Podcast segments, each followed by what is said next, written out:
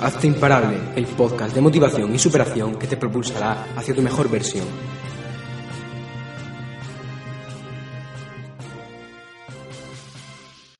Hace cientos de miles de años, un rechazo significaba poco menos que la muerte, y más aún si era por parte de alguien que ocupaba un puesto muy superior a ti en la jerarquía de la tribu. Piénsalo, si se trataba de tu tribu, lo tenías crudo, te quedabas solo en medio de la sabana africana, rezando para que ningún animal hambriento pasara por tu lado. Si por el contrario se trataba de alguien de fuera de tu tribu, con suerte te llevas una buena tunda. ¿Entiendes ahora por qué te cuesta tanto pedirle un aumento a tu jefe, hablar en público, presentarte una entrevista de trabajo o llevar iniciativa en ciertos entornos?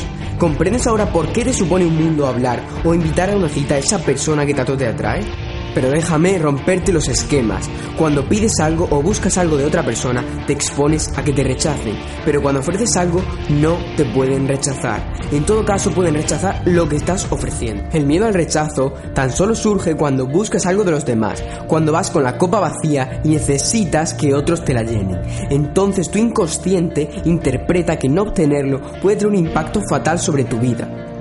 Cuando vas a recibir, puede que no lo logres, no está en tu área de influencia, pero cuando vas a dar, tú tienes el control y el miedo desaparece. Visto de esta manera, el rechazo no existe.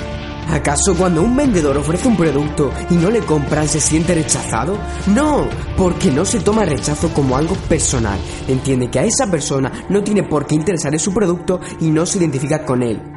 De la misma manera, cuando tú ofreces un servicio, sea del tipo que sea, y alguien lo rechaza, en realidad no te está rechazando a ti, sino al servicio que estás ofreciendo. Quizá no le interese en ese momento, Puede que esa persona no esté preparada para lo que tienes que ofrecerle. Da igual, no es asunto tuyo. El servicio que estás ofreciendo es único y no tiene por qué gustar a todo el mundo. Con que te guste a ti es suficiente. Si tu servicio es bueno, siempre tendrás clientes, pero tendrás que ir a buscarlos. Cambia el chip, no vas a recibir, vas a ofrecer, vas a dar. A partir de ahora no vas a pedir un aumento a tu jefe, vas a darle la oportunidad de recompensarte por tu trabajo. No vas a buscar que otras personas te sigan, vas a ofrecerles la oportunidad de acompañarte. No vas a buscar validación en tu público, vas a ofrecerle la oportunidad de aprender tus palabras. No vas a pedirle salir a la persona que te gusta, vas a ofrecerle la oportunidad de conocerte. No vas a pedir que acepten tu propuesta, vas a darles la oportunidad de escucharla. Haz que borden esta frase en todas tus camisetas. Cuando ofreces no importa si lo aceptan o no. Céntrate en lo que está bajo tu control, ofrecer el mejor servicio posible y olvídate del resultado que no depende de ti. Si rechazan tu servicio, no te lo tomes como algo personal. Deja de perder el tiempo y ve a ofrecérselo a otra persona o grupo. ¿Acaso no es eso lo que hace un vendedor?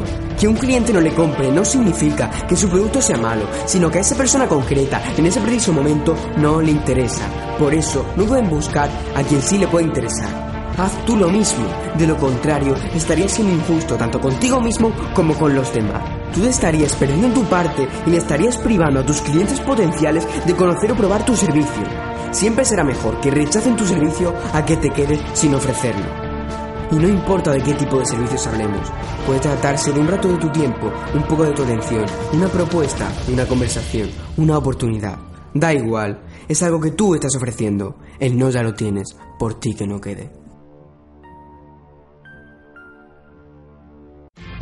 Si te ha gustado el episodio, suscríbete, dame 5 estrellas en iTunes, compártelo y este podcast será imparable.